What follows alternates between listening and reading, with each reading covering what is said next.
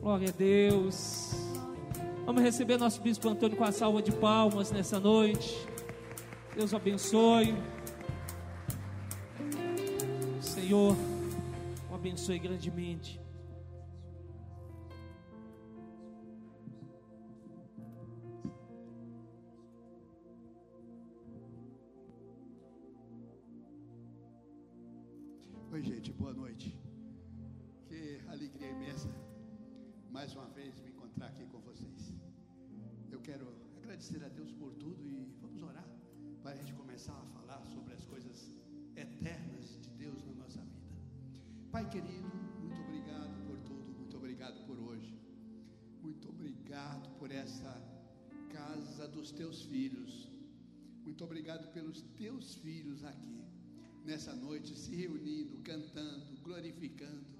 E todos convidados para a santa ceia do Senhor. A ceia que é compartilhada com os filhos da casa, com aqueles que o Senhor os fez filhos do Pai eterno. Muito obrigado por hoje, muito obrigado por esse momento e me dê tua graça, a tua misericórdia, que eu possa, Senhor, falar pelo teu espírito e não pela minha matéria, pela meu minha, minha própria cabeça, mas pelo Espírito Santo. Muito obrigado, muito obrigado, em nome de Jesus. Amém e amém. Podemos tomar nossos assentos? Eu quero dizer da minha alegria de estar mais uma vez aqui. Já faz algum tempo, né, Pastor Marcelo? É, nós tivemos, nós passamos por um período bastante estranho que foi um período em que a igreja ficou fechada quase seis meses, não é verdade? Com as portas cerradas, ninguém indo à igreja. Eu nunca poderia imaginar que isso pudesse acontecer na igreja de um país livre, um país em que supostamente nós ainda temos a liberdade, toda a liberdade, que está sendo terrivelmente ameaçada a cada dia, mas ela ainda existe.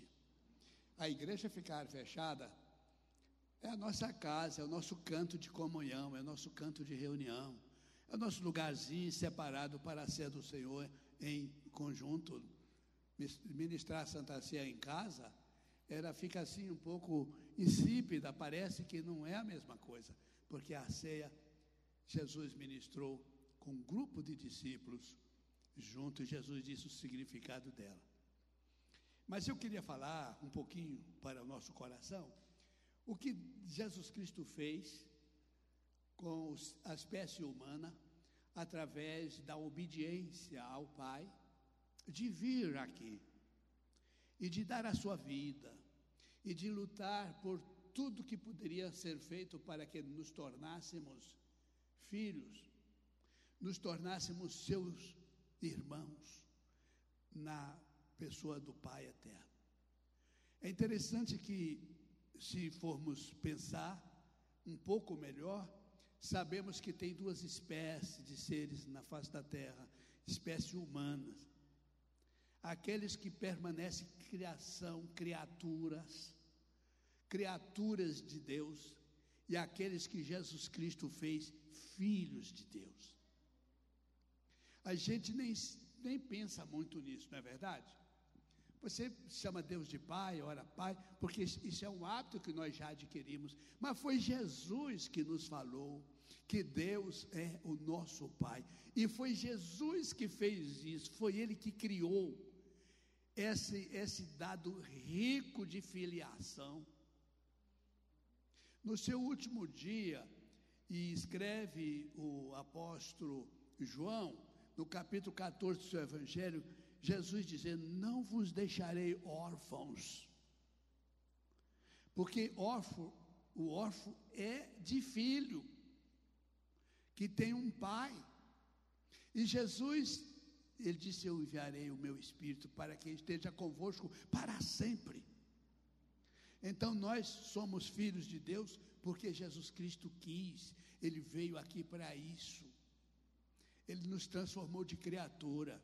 E como filho de Deus, nós quando a criança nasce, ele não tem entendimento sobre o que, qual é o significado do seu pai.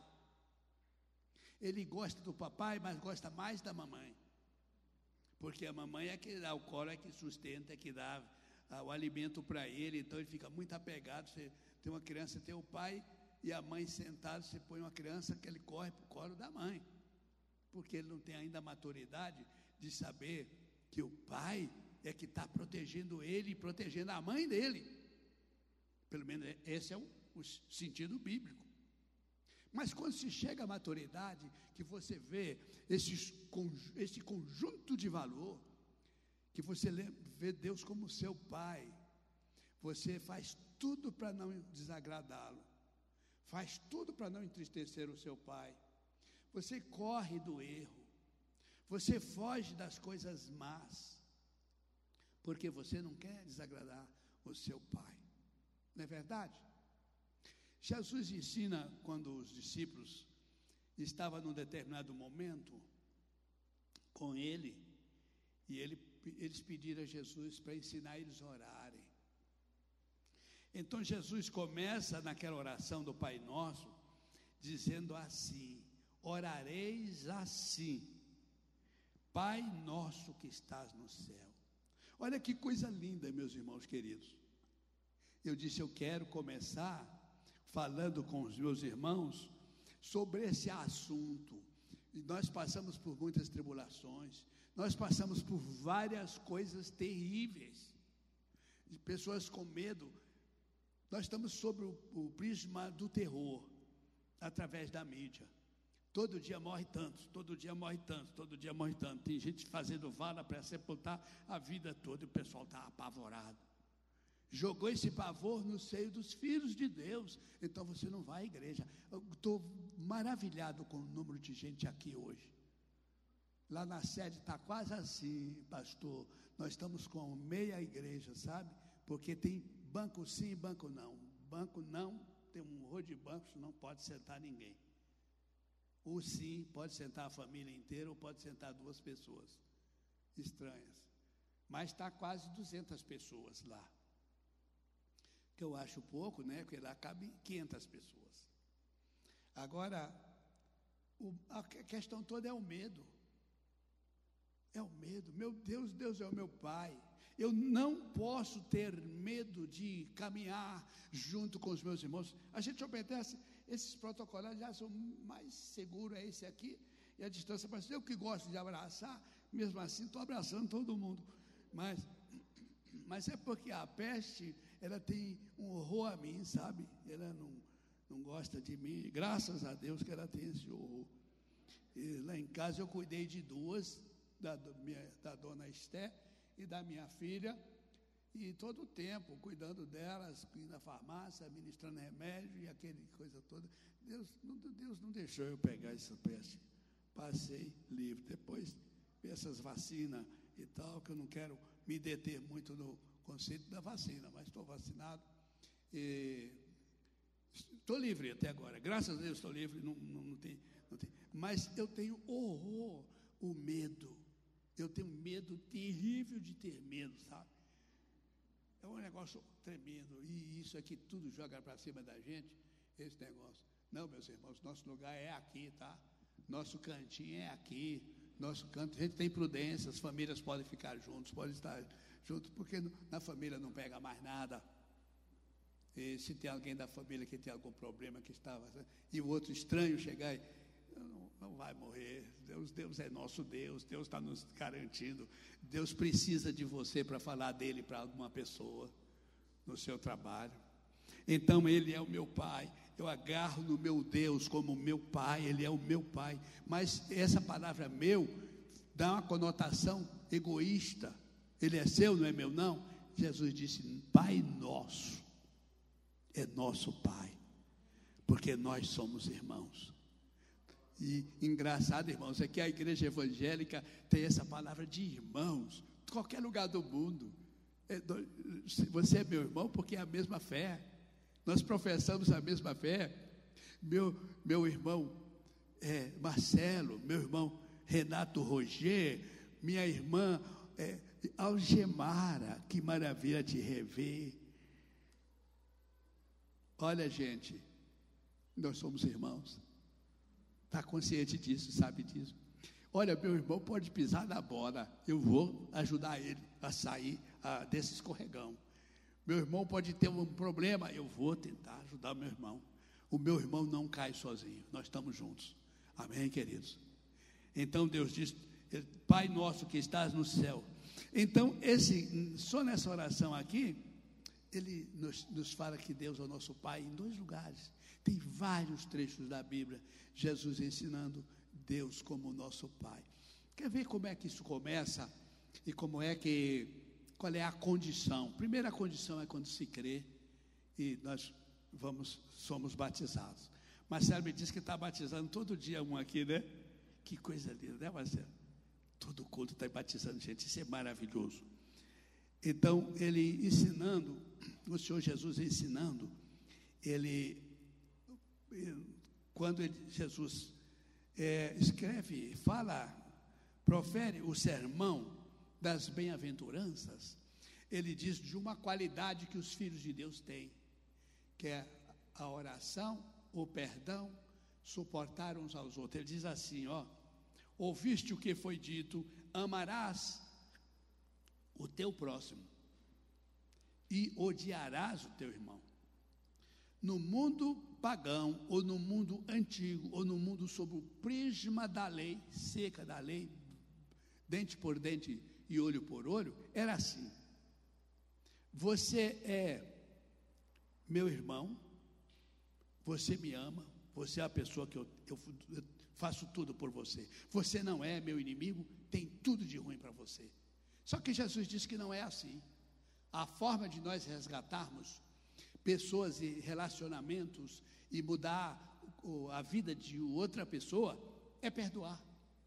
Ele disse: Olha só, é, amarás o teu próximo como e odiarás o teu inimigo, odiarás. Essa palavra é tão horrível, né? Odiarás o teu inimigo. Eu, porém, vos digo: amai os vossos inimigos e orai pelos que vos perseguem. Isso aqui é tão difícil no mundo, você pregar, falar disso no mundo. Você amar o seu inimigo, você interceder por uma pessoa que puxa o seu tapete toda hora, uma pessoa que está afim de te, te derrubar. Você, a sua intercessão por essa pessoa é uma intercessão na busca da mão de Deus, da misericórdia de Deus sobre ela, e não na busca do castigo de Deus sobre ela. Porque uma pessoa que é inimiga de uma pessoa certa, de uma pessoa correta, ela já armou o mal para ela. Não precisa que você ajude, porque ela já está no mal, ela já está no pior. Ela já está na condenação. Essa é a questão. Então, quando Jesus fala rogai, porque vocês imaginam, o que é que Jesus está ensinando aqui? É exatamente o que ele praticou. Quando ele estava na cruz, que fizeram todo o mal contra ele, ele rogou ao pai, disse: Pai, perdoa-lhes porque eles não sabem o que fazem. Aqueles indivíduos estavam fazendo tudo de mal. E esse foi um que espancou Jesus, um deles, e disse: Se tu és profeta, diga qual de nós te batemos. E foi os olhos de Cristo vendados, e eles espancaram ele. E depois desvendaram seus olhos e disse: Diga qual de nós te bateu. Jesus manteve-se calado e no momento ele disse: Pai, perdoa-lhes porque não sabem o que fazem. Irmãos, seguir a Jesus e seguir esses conceitos bíblicos, a gente tem, nós precisamos e eu preciso me despojar deste homem natural, comum, sujeito à ira e sujeito ao rancor e, por consequência, à vingança. Então, pregar a doutrina da salvação, pregar a doutrina da transformação de vida, pregar a doutrina da imitação de Cristo. É o que há de mais sério, porque o pregar é fácil, mas eu, eu tenho a dificuldade de pregar uma coisa que não está na vivência de cada um de nós, não está na prática, não está na busca de se fazer assim. Gente, nós somos seguidores de Jesus Cristo, amém? O seguidor de Jesus Cristo, o seguidor de Jesus Cristo, precisa fazer de tudo para imitar a Ele. E essa é uma das coisas. Eh, tendo em vista a, a luta que um pastor passa no desempenho do seu ministério, e, não parece, você vê um pastor, está alegre, está cantando, está vivendo e tal, mas ele é detestado pelo Satanás, pelos incrédulos e pelos indiferentes. E ele é respeitado e honrado por, por alguns crentes. Então, eles sabem disso. Ele sabe disso. Então ele tem que ver todo mundo igual, orar por todo mundo, amar todo mundo, abraçar todo mundo. Não tem jeito, meu irmão. Então você precisa desenvolver em você, no caso quem está aqui, um espírito perdoador. Perdoador no ato de qualquer tipo de ofensa para depois do sofrimento de uma ofensa, qualquer que seja ela, um minuto depois você poder interceder, orar e olhar para a pessoa sem o resíduo do mal que ficou na colocação desta pessoa contra você. Não é fácil desenvolver isso na sua pessoa, mas é, é fácil você analisar o que Jesus falou e tentar aplicar isso na sua vida, na sua caminhada. Você sofre um desgaste estressante da sua mente, analisando as coisas, porquê, o porquê. Nunca esse porquê resolveu nada. O que resolve é o que Jesus disse aqui, ó. Interceder, orar, porque quem ofende uma pessoa injustamente está fora de si e não sabe de nada e tá a estatura dele espiritual é muito pequena. Não vale a pena você re, é, é reivindicar uma, uma, algo mal, algo mal para essa pessoa. Ou você pensar numa vingança. Aí você desce o nível e fica pior, porque você tem conhecimento e a pessoa não tem. E se a pessoa tem, é menor conhecimento do que o que você tem. Porque você está com essa palavra na mão e está com essa palavra no seu coração. Amém? Analisando essa caminhada maravilhosa aqui de Jesus, ele caminhando com seus discípulos, falando, eh, ensinando o Senhor Jesus, todo o amor do seu coração. Ele dizia: sempre para nós amarmos uns aos outros, assim como Ele nos amou. Então, isso faz um bem tão grande na gente quando a gente lembra de uma igreja. Ó, oh, irmãos, quando eu me lembro da, de, da, aqui de Águas Claras, meus irmãos de Águas Claras, ei que alegria, porque vocês têm um pastor que eu amo, que eu tenho estima por ele, como um filho querido.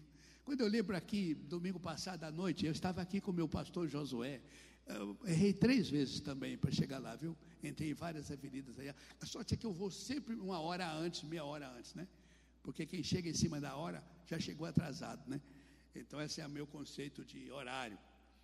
Então, eu estava aí com ele. Como amo aquele nosso querido pastor. No Guará, como amo. Eu, quando falo pastor, eu estou amando o rebanho todo porque eu vejo a figura dessas pessoas lindas, maravilhosas. Porque o crente, gente, o cristão é a pessoa mais bonita que tem na terra. A pessoa mais linda são os cristãos. Esse pessoal que entra na igreja, que senta aqui, que canta conosco, que essa máscara aqui tirar nossa nosso prazer de ver o seu sorriso. Oh, meu Deus do céu. Quando isso vai acabar, né? Então, muita alegria de estar com vocês. Nós somos a família de Deus, os irmãos, os filhos de Deus. Não podemos é, nos tirar da nossa mente ou esquecer o momento de que somos filhos de Deus. Você quer ver o que, que Paulo tentou falar para os Gálatas, para os irmãos da igreja da Galácia, sobre essa questão de filhos? Eu estava com isso na cabeça, Marcelo, hoje. Eu disse: Eu quero falar sobre essa coisa linda dos filhos de Deus, porque o dia que eu não me senti filho de Deus, meu irmão querido. Olha, tudo isso ajuda em tudo, sabe? Ajuda você a conviver com os irmãos, ajuda você a viver bem em casa. Olha, uma coisa interessante.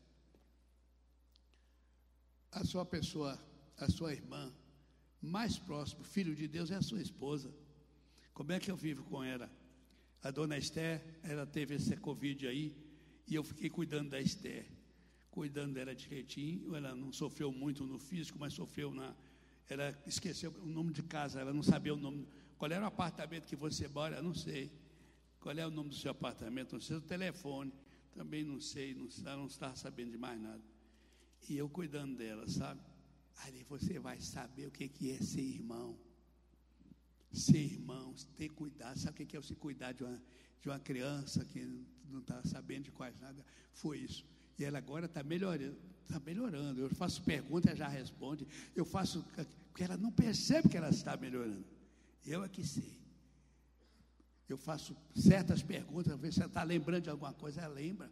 Nome de pessoas, quem esquece nome sou eu, né, Marcelo? Mas ela, ela sempre sabia o nome das pessoas, já pergunta. Então, ela, quando eu esqueço o nome de uma pessoa agora, ela esquece até de propósito, pergunta o nome.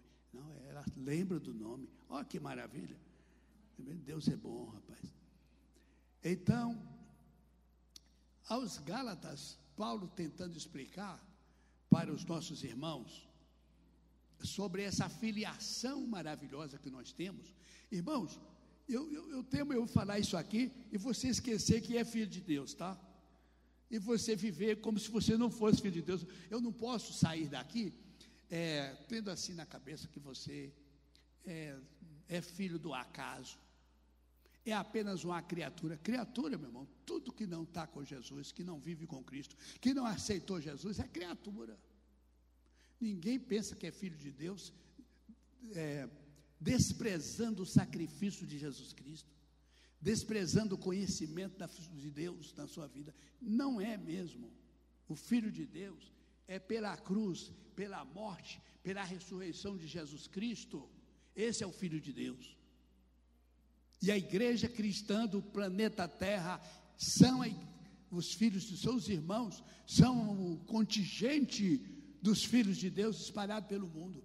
Esses são os filhos de Deus. E o mundo só está existindo ainda por causa dos filhos de Deus. Os filhos de Deus têm um trabalho, têm uma missão. Essa missão é que nos faz estar vivos, é que nós continuamos aqui como missionários de Deus, dizendo para as pessoas que têm uma esperança, que têm uma vida eterna e que sem Deus a vida é eterna, longe de Deus, é um terror eterno o sopro da vida naquela criação, irmão, não morre nem se acaba. Ele é eterno, com Deus ou longe de Deus. E Paulo fará isso. Ele diz assim: Digo, pois, que durante o tempo em que em que o herdeiro, ele está falando da parte da época infantil que você não tem consciência. Embora sendo filho, você não tem consciência do seu pai, de quem é o seu pai, de quem é você mesmo. Você é menor, você é criança ainda. Ele diz: em que o herdeiro é menor, em nada difere do escravo, posto que é, é ele senhor de tudo. O escravo, né? Pois que o, Senhor de tudo. Mas está sob tutores, curadores, até ao tempo predeterminado pelo Pai. Assim também nós, quando éramos menores, estávamos servilmente sujeitos aos rudimentos do mundo, entendendo, gente? Vindo, porém, à plenitude plenitude do tempo, Deus enviou seu filho, nascido de mulher, nascido. Desculpa aí. Nascido sob a lei, para resgatar os que estavam sob a lei, debaixo da lei, a fim de que recebêssemos a adoção de filhos. Foi por causa de Jesus. Ele veio para que nós fôssemos, pela cruz, pela crença, pelo batismo, adotados como filhos de Deus na pessoa de Jesus Cristo. Não tem outra forma. Paulo está falando isso aqui. Coisa linda, não é? é? Filhos nascidos de mulher, nascidos de Deus. Deus enviou o seu filho nascido de mulher, nascido de mulher, nascido sob a lei, para resgatar os que estavam sob a lei. Esta palavra resgatar faz sentido, tá? A fim de que recebêssemos a adoção de filhos. Paulo fala noutra escritura que ele nos transportou do império das trevas para o reino do Filho do seu amor. Esse transporte é esse resgate aqui. Quando você crê, quando você recebe, você é transportado das trevas. Os seus olhos se abrem para Deus. Você tem uma consciência de que Deus agora é o seu Pai de que foi por Jesus que você conseguiu essa maravilha. Por quê? Porque você creu na pregação do Evangelho sobre Jesus Cristo. Irmãos, é por causa disso que a missão, a evangelização, a busca de vida, abrindo igrejas em lugares terríveis, faz sentido e é o, que Deus mais quer que façamos. Quando caminhava pelo sertão, na busca de áreas que não tinha igrejas, encontrei muitas igrejas, 17 igre cidades e povoados que visitei, pouquíssimas igrejas, as pequenas evangélicas que tinham, de uma radicalidade dos extremos que ninguém queria aquela igreja. E olhando aquilo lá, então foi nesses lugares que nós estamos andando e abrindo igreja, porque é missão, a missão é assim. É isso que Jesus quer que nós façamos. E é por causa disso que nós estamos pregando esse evangelho. Olha só, adoção de filhos. Agora ele continua. Vamos continuar aqui, o verso 6 do capítulo 4 de Gálatas diz assim: E porque vós sois filhos, enviou Deus ao nosso coração o espírito do seu filho. Olha, irmãos, olha o ponto forte disso aqui. Deus enviou o Espírito de Jesus Cristo, o Espírito Santo, e Jesus disse: Eu rogarei o Pai, e Ele vos batizará com o Espírito Santo, para que esteja convosco para sempre. Ele rogou ao Pai, capítulo 24 de Lucas, o último dia de Jesus, o último momento, o último discurso de Jesus. Nesse último discurso, ele diz que nos derramaria sobre nós o Espírito Santo e nós seríamos suas testemunhas. Olha, irmãos queridos, ninguém prega o Evangelho, ninguém sai fazendo missão se o Espírito Santo não impulsionar e não estiver nele. Por quê? Ninguém vai acreditar na sua mensagem se o Espírito Santo não colocar poder e unção. Como é que uma pessoa vai acreditar numa pessoa que veio, morreu e ressuscitou? Só coisa difícil.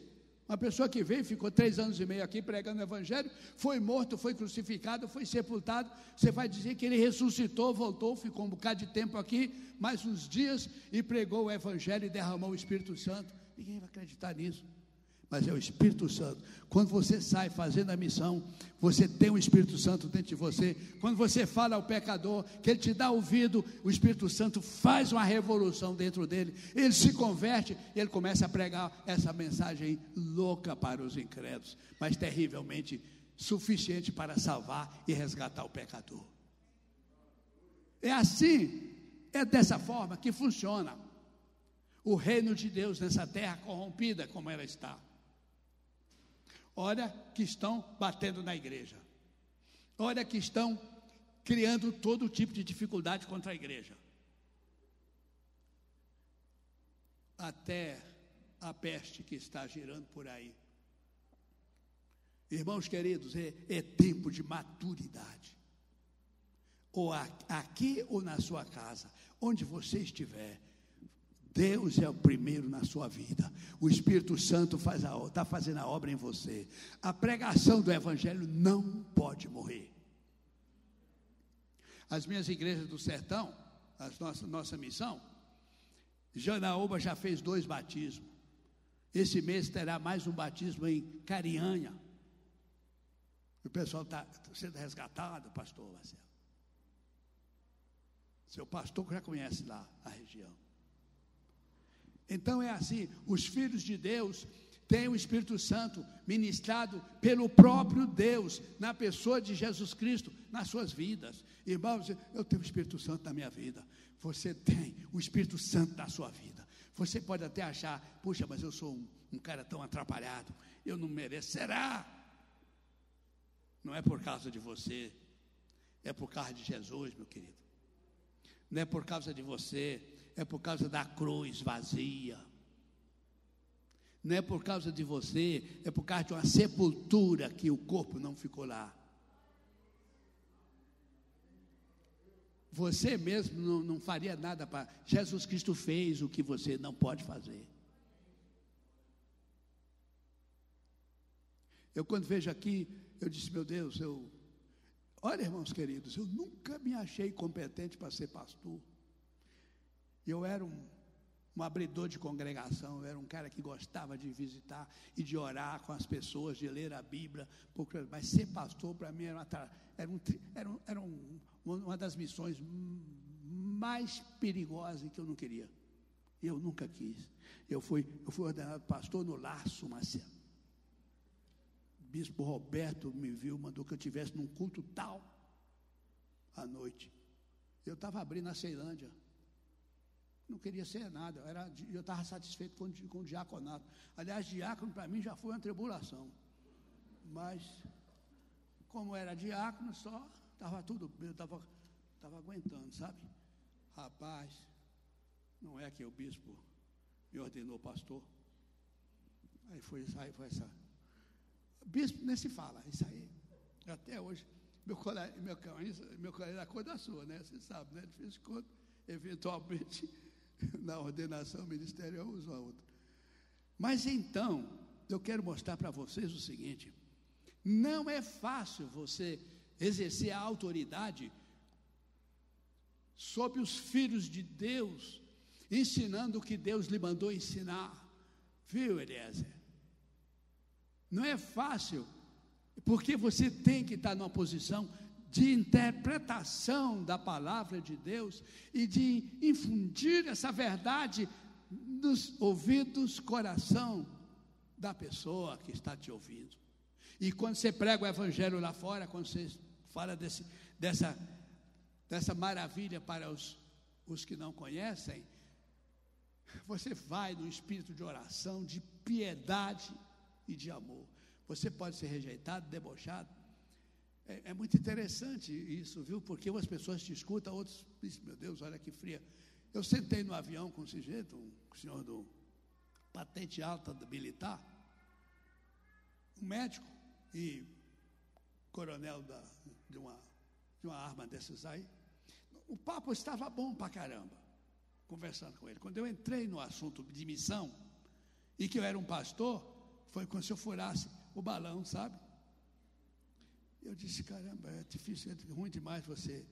Então, cara, acho que ele me confundiu com outras coisas que acontecem por aí. Então, é, não é fácil, meu irmão querido, não é fácil. Eu gosto muito de falar das coisas de Deus, do Evangelho de Jesus Cristo para todo mundo lá fora, mas nunca falar o que eu sou, o título que eu tenho. Se eu falo que eu era um analista financeiro em um banco, ah, isso não vale nada, meu irmão. Qualquer um aqui pode ser muito mais do que isso, pode ser dono de banco até. O que vale é você ser um servo do Deus Altíssimo, é você ter o Espírito Santo na sua vida, é o Espírito Santo estar em você e fazer você falar aquilo que você precisa falar, que salva uma vida, tá? As pessoas valorizam aquilo que morre com o seu corpo. As pessoas esquecem de valorizar aquilo que é eterno, que está em você e que você está falando. Quando você fala de Deus, você fala do que é eterno. Quando você prega o Evangelho, você está falando de coisas eternas. Quando você resgata uma vida para Deus, você resgatou uma vida para a eternidade com Deus.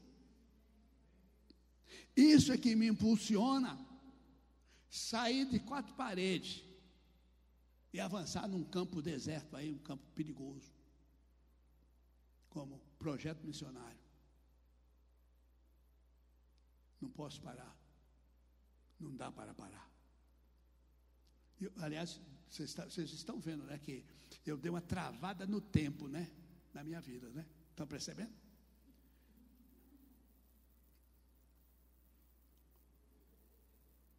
Foi Jesus que fez isso, não foi eu. Foi Jesus que fez isso, queridos. Olha, e porque vós sois filhos de Deus, sois filhos, Deus enviou ao nosso coração o espírito do seu filho, que clama Abba Pai. De sorte que já não se, já não és escravo, porém filho. E sendo filho, também herdeiro de Deus. Olha, gente, que coisa linda. Você sabe, Marcelo, que eu sei que a maioria não pensa nesses valores. Está vivendo aí no mundo, trabalhando, indo para casa, passando por essas coisas da vida aí, sofrendo, sem analisar quem ele é. Você já analisou quem você é como filho de Deus? Você já pensou nesses valores na sua vida? É bom que você pense, é bom que você medite nisso, para você poder ajudar com mais autoridade as pessoas. Você repreender os segmentos malignos contra as pessoas. Porque o demônio ele tem um pavor do crente que vocês não, não imaginam. Se vocês imaginar o medo, o pavor que os espíritos malignos que atuam nas pessoas do mundo, nas pessoas que eu chamo de criaturas de Deus, quando você vai chegando, ele já está armando para evitar que você fale uma palavra que fique na cabeça da pessoa. Então, quando você entra no lugar para evangelizar, você já para logo e repreende todo o mal e, e amarra os demônios para sair. Como eu faço nas cidades quando eu chego. Eu paro antes de chegar na cidade e do lado de fora, estendo a mão para a cidade, de capeta, pode sair daí. Pode estar desarmado, desautorizado a manipular a cabeça dessas pessoas, em nome de Jesus Cristo, o eterno Filho de Deus. De Deus. Tem que falar, eu falo. E é bom que a gente fale em voz alta isso. Certo?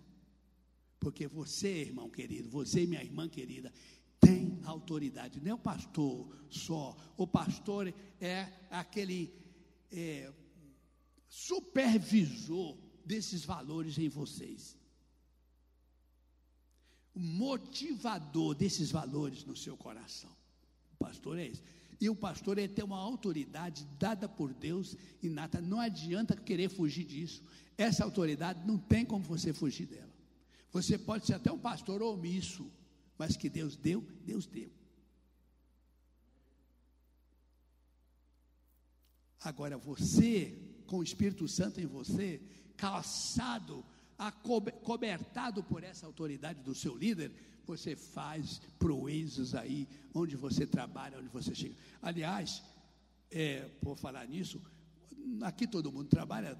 Agora tem esse negócio de trabalhar em casa, que é, que é ruim, porque você não pode evangelizar o cara. Pode mandar mensagem no seu computador para as pessoas. Mas, quando eu tinha a vida secular, ativa e trabalhava, toda vez eu chegava ali naquela mesa de trabalho e orava a Deus. E aquele pessoal ali, tinha repreendia demônio em pessoas oprimidas lá, sabe? O processo se manifesta e você expulsa o demônio. Ele não gosta de, de ser expulso. Então ele oprime. Opressão é um negócio do capeta mesmo, do demônio. Então você liberta a pessoa da opressão. Você chega e faz a sua oração na sua área de trabalho. Sempre foi assim. Eu nunca descuidei disso, porque eu trabalhava no lugar onde impera o Deus Mamon. Pessoal não pessoal só acredita ali em dinheiro. Ele não tem dinheiro, mas ele acredita no dinheiro, dinheiro dos outros. Então, querido, essa, essa é a verdade. Agora, isso que eu estou falando, tudo aqui, o Espírito Santo em você, Deus fazendo essa presença, teve um custo. Está aqui na frente, a Santa Ceia. Teve um preço. Jesus Cristo pagou, porque Jesus Cristo queria conquistar essa humanidade que pudesse crer nele pelo poder dele. Então tem custo. Ele deu a vida dele. Ele morreu. A família judaica já praticava a Páscoa, a Páscoa substituída pela ceia. O Senhor Jesus celebra a Santa Ceia, a última ceia com seus discípulos e ministra a Santa Ceia em seguida.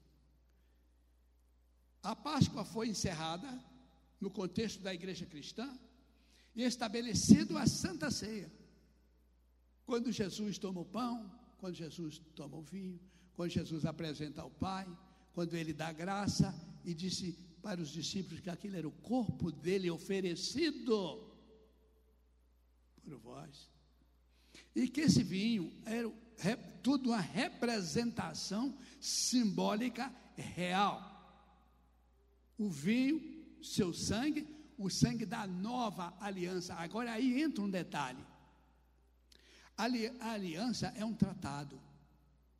A aliança é um compromisso. Jesus Cristo assumiu um compromisso com a minha vida pelo seu sangue que ele chamou de nova aliança no meu sangue, que não existe nenhuma força sobre a terra e sobre os ares, sobre os céus, que anula essa aliança. É por isso que você está aqui, com tantos pecados que você já cometeu, você está aqui. É por isso que eu estou aqui. Você e eu somos a mesma coisa, tá? É porque nada pode romper com esta aliança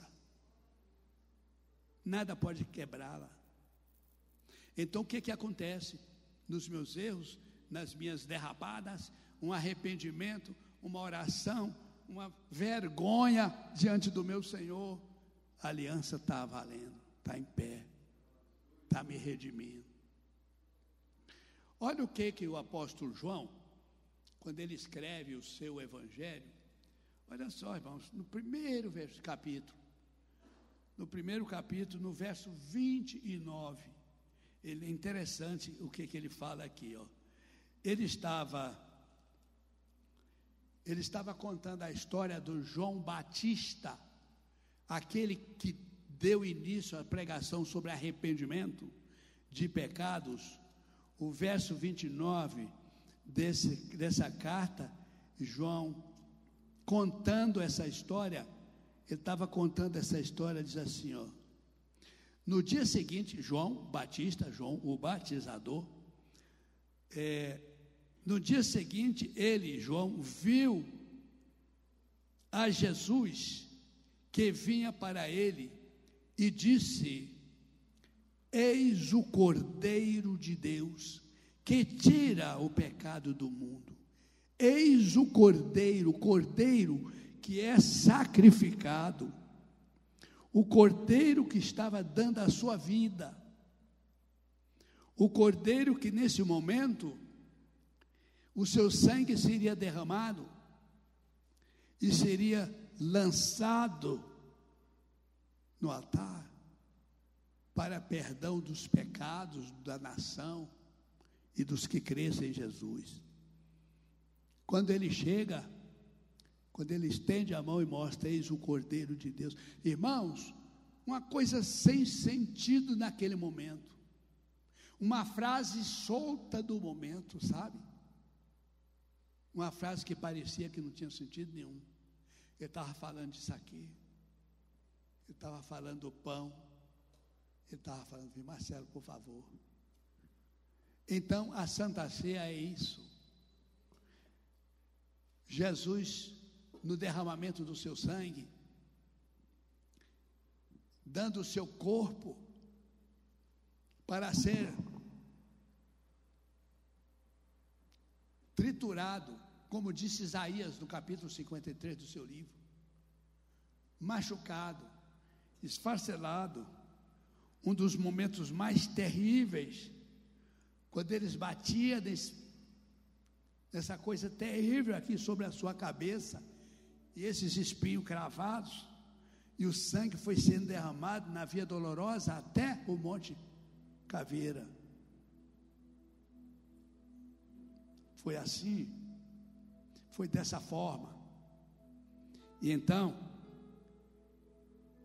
quando fala o Cordeiro de Deus, sem defeito, sem mácula, inocente, sem culpa, sem culpa, por causa da minha história de pecado, por causa da história de pecado que cada um de nós traz na sua caminhada. Ele veio para liquidar com isso. Glórias a Deus, irmãos queridos. Ele veio para acabar com isso, para liquidar com isso, apenas por um gesto de crença e declaração que Ele é o Senhor da sua vida. Quando isso acontece, aí a obra está consumada. Que maravilha, que coisa linda, sabe? Eu quando a Bíblia para mim, quando eu estou com esse livro aqui, o tempo não passa, sabe? Porque isso aqui é a maravilha, a coisa que eu tenho. As declarações verdadeiras que mudou a minha vida, que muda a nossa vida, feita pelos santos de Deus nessa caminhada. Então, eu convoco cada um de vocês para pensar na grandeza desse momento. Essa Santa Ceia que nós estamos ministrando agora, ela tem sentido no céu e na terra. Ela tem sentido entre mim e você, mas muito mais entre mim, você e Deus, o Espírito Santo, Jesus Cristo. E Jesus deve ser lembrado, né? Jesus é a pessoa desse momento. Jesus é o ser mais importante de toda a história da humanidade, de Adão até o último homem que estiver vivo nessa terra. Nunca houve? Não souberam nem sequer falar dele como ele é. A história de Jesus ela é contada fragmentada por coisas pequenas, porque ela é muito mais do que o que nós temos ouvido falar. E nem as letras, nem o que está escrito aqui, falou, falou tudo sobre ele. Não falou. João disse no seu capítulo final da sua carta que se fosse escrever tudo o que ele falou e que ele fez, nenhum livro comportaria.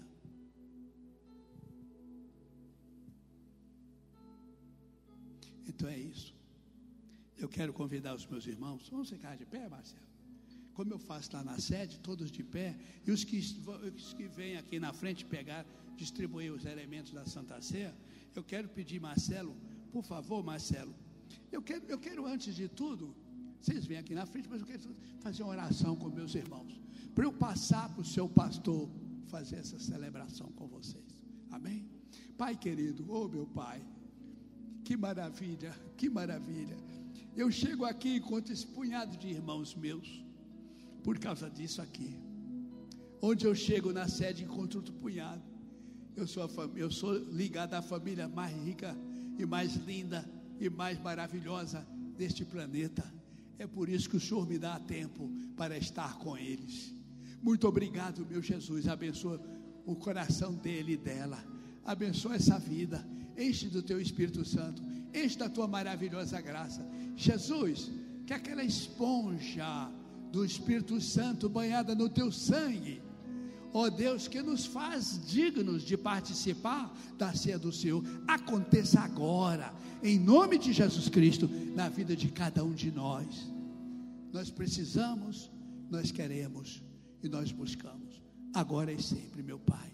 Que cada um que pegar esse pedaço de pão e esse cálice de vinho possa ter a alegria, ó Deus, desse elo fantástico entre o Senhor e todos nós aqui, em nome de Jesus. Amém e amém. Glória a Deus.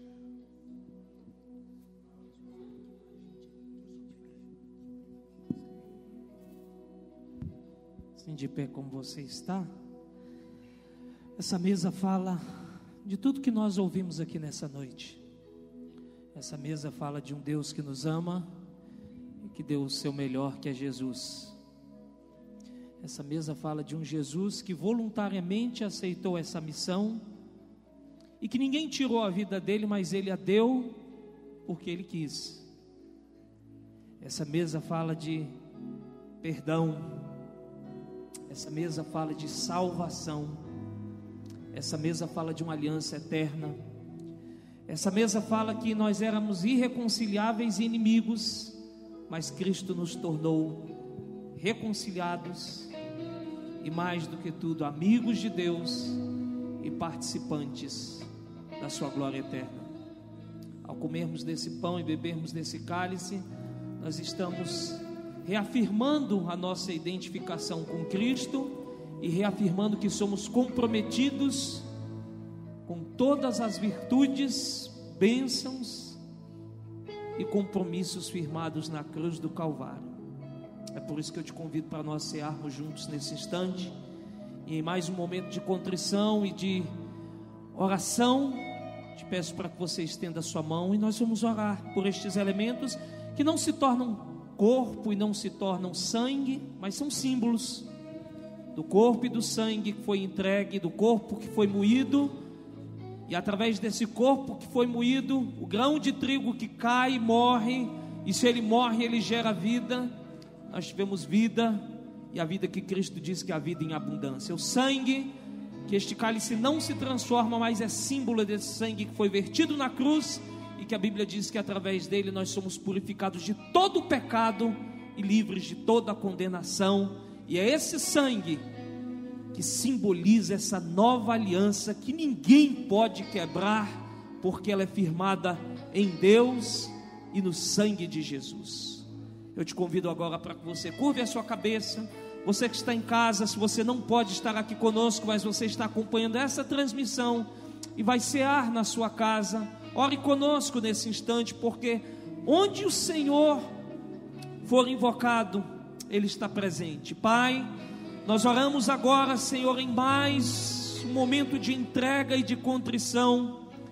E nesse instante, Senhor Deus, apresentamos pão, cálice, símbolos, Senhor, estabelecidos pelo próprio Senhor Jesus há mais de dois mil anos atrás, quando mostrava aos seus discípulos e, consequentemente, à igreja que estava nascendo, Senhor, que uma nova aliança estava sendo firmada através do sangue que ele verteria na cruz do Calvário, aliança eterna, aliança, Senhor, perfeita, perfeita porque é feita por um Deus perfeito, que em tudo foi tentado, mas em nada pecou, Senhor. Nós agora, Senhor Deus, apresentamos estes símbolos, Senhor Deus, do corpo e do sangue de Jesus. E ao comungarmos nessa noite como irmãos, como família, como filhos de Deus, filhos por adoção, qual clamamos Abba Pai, nós, Senhor, queremos trazer a nossa memória, como diz o profeta Jeremias, aquilo que nos traz esperança, e o que nos traz esperança é que nós somos teus, Cristo em nós, esperança de glória e que a nossa vida está escondida em Cristo Jesus.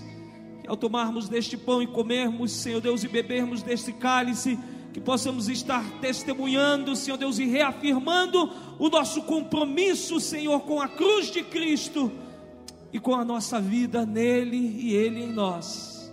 Assim, Pai, nós oramos e no nome poderoso de Jesus nós te agradecemos. E se você pode dizer, diga aí onde você está. Amém. Aguarde para nós, os nossos diáconos vão servir você nessa noite. Aguarde para nós participarmos juntos de pão e cálice nessa noite, em nome de Jesus. Oh Deus, me sondas, conheces-me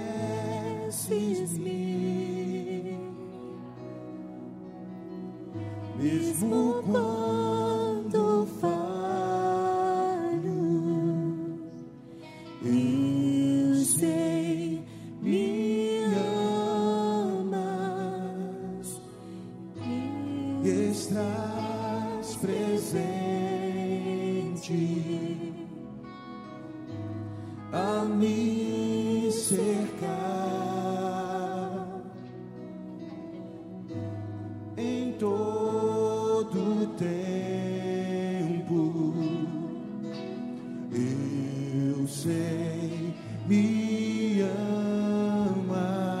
Eu sei, eu sei, me amas. Prostro-me diante da cruz, vejo o sangue de Jesus. Nunca houve amor assim. Sobre a morte já venceu, sua glória o céu encheu, nada irá me separar.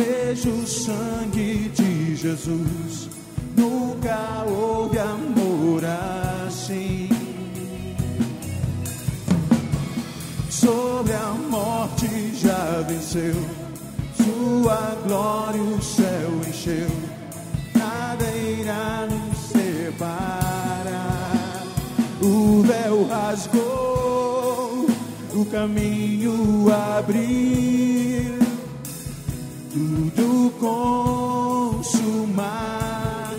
está.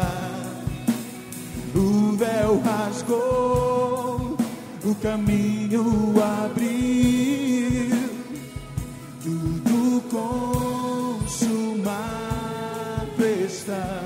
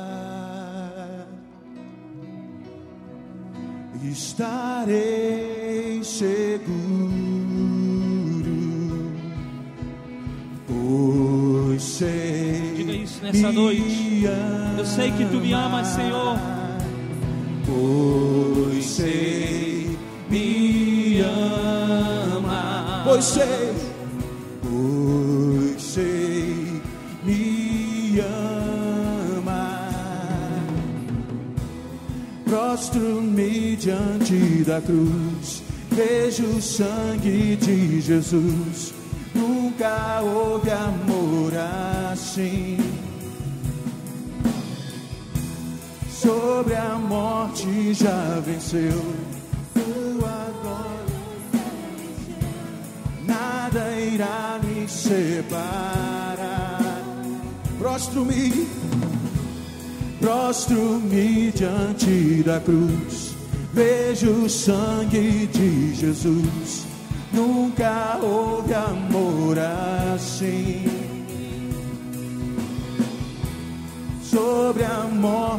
Já venceu. Sua glória o céu encheu. Nada irá me separar. Tome o pão na sua mão nesse instante. A Ti rendemos graças, Senhor, por esse instante. Te rendemos louvor, porque temos comunhão contigo. Ao comermos desse pão, estamos confessando o Senhor e declarando que o Senhor é o Senhor da nossa vida.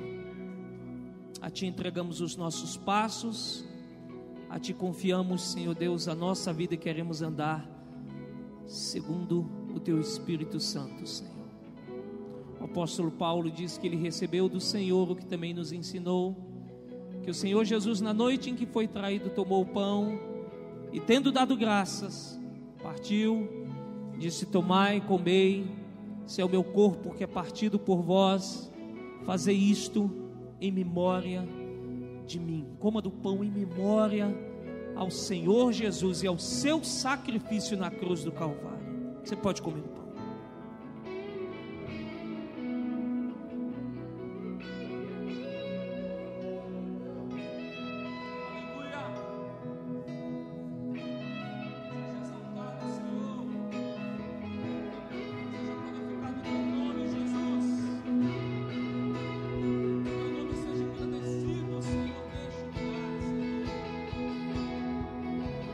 seja glorificado, Senhor, nesta casa e em cada casa, Senhor, onde há o ajuntamento do povo de Deus, irmãos que não podem estar aqui conosco, mas que recebem, Senhor Deus, neste momento, essa transmissão, Senhor Deus, e nos acompanha neste momento, que o Teu Espírito Santo possa falar ao coração de cada um, Senhor, abundantemente.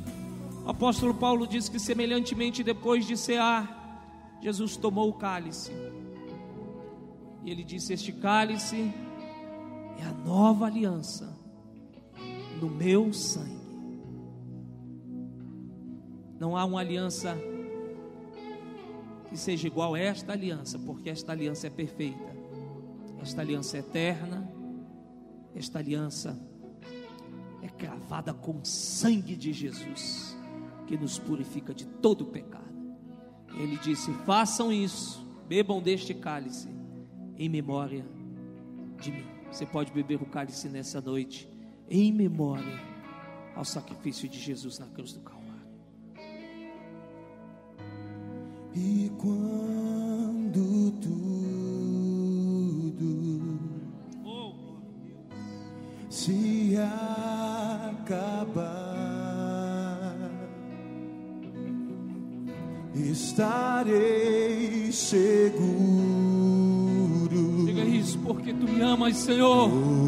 Você me ama. Tu me amas, Senhor. Você me ama. Eu sei, eu sei, sei, me ama. Prostro-me diante da cruz vejo o sangue de Jesus. Nunca houve amor assim. Sobre a morte já venceu, sua glória o céu encheu. Nada irá me separar. O véu rasgou, o caminho abriu consumado está. O véu rasgou, o caminho abriu, tudo consumado está.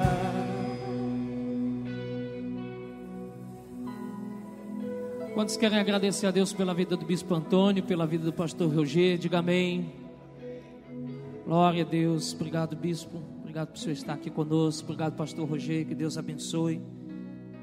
Feche seus olhos. Você que está em casa nos acompanhando também, feche seus olhos. Pai, obrigado. Obrigado por esta noite. Obrigado, Senhor, pela presença do bispo Antônio aqui conosco, pelo pastor Rogério, por cada irmão querido que está aqui comungando conosco, pessoas que nos visitam, pessoas que fazem parte desta casa, desta família pessoas, Senhor Deus, que são integrantes deste corpo local. Obrigado, Senhor, obrigado por esta noite. Mas acima de tudo, nós te agradecemos porque a tua presença está em nós e entre nós. O Senhor vive em nós e o Senhor está no nosso meio. Obrigado, Deus, por essa semana que se inicia, Senhor Deus, com palavras poderosas, Senhor, com mensagens, Senhor, cheias de vida, Senhor, e de alegria. Pelo batismo de hoje pela manhã, por esta ceia pela manhã e agora à noite. E te pedimos, Senhor Deus, que essa semana seja repleta, Senhor Deus, das bênçãos do Senhor e também da palavra de Deus que continua falando e produzindo em nós fruto e vida, Senhor. E que essa fonte de água viva que, Senhor Deus, brotou em nosso coração ao aceitarmos a Cristo, possa jorrar para muitos outros, Senhor Deus, assim que a vida eterna possa ser manifestada a outras pessoas. Leva-nos em paz agora. Nos dá uma noite abençoada, uma semana cheia da tua graça e que o Senhor continue nos conduzindo, Senhor Deus, nessa caminhada gloriosa, Senhor, em Cristo Jesus. Assim, Pai, nós oramos e assim em Cristo Jesus nós te agradecemos. E se você pode dizer comigo, diga amém.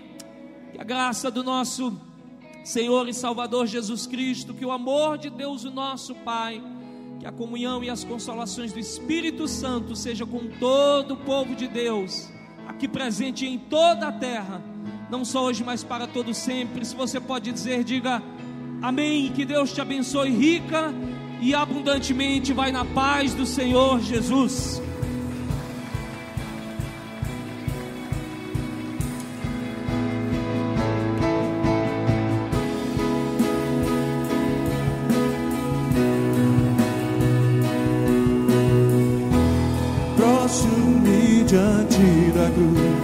Vejo o sangue de Jesus. Nunca houve amor assim. Sobre a morte já venceu.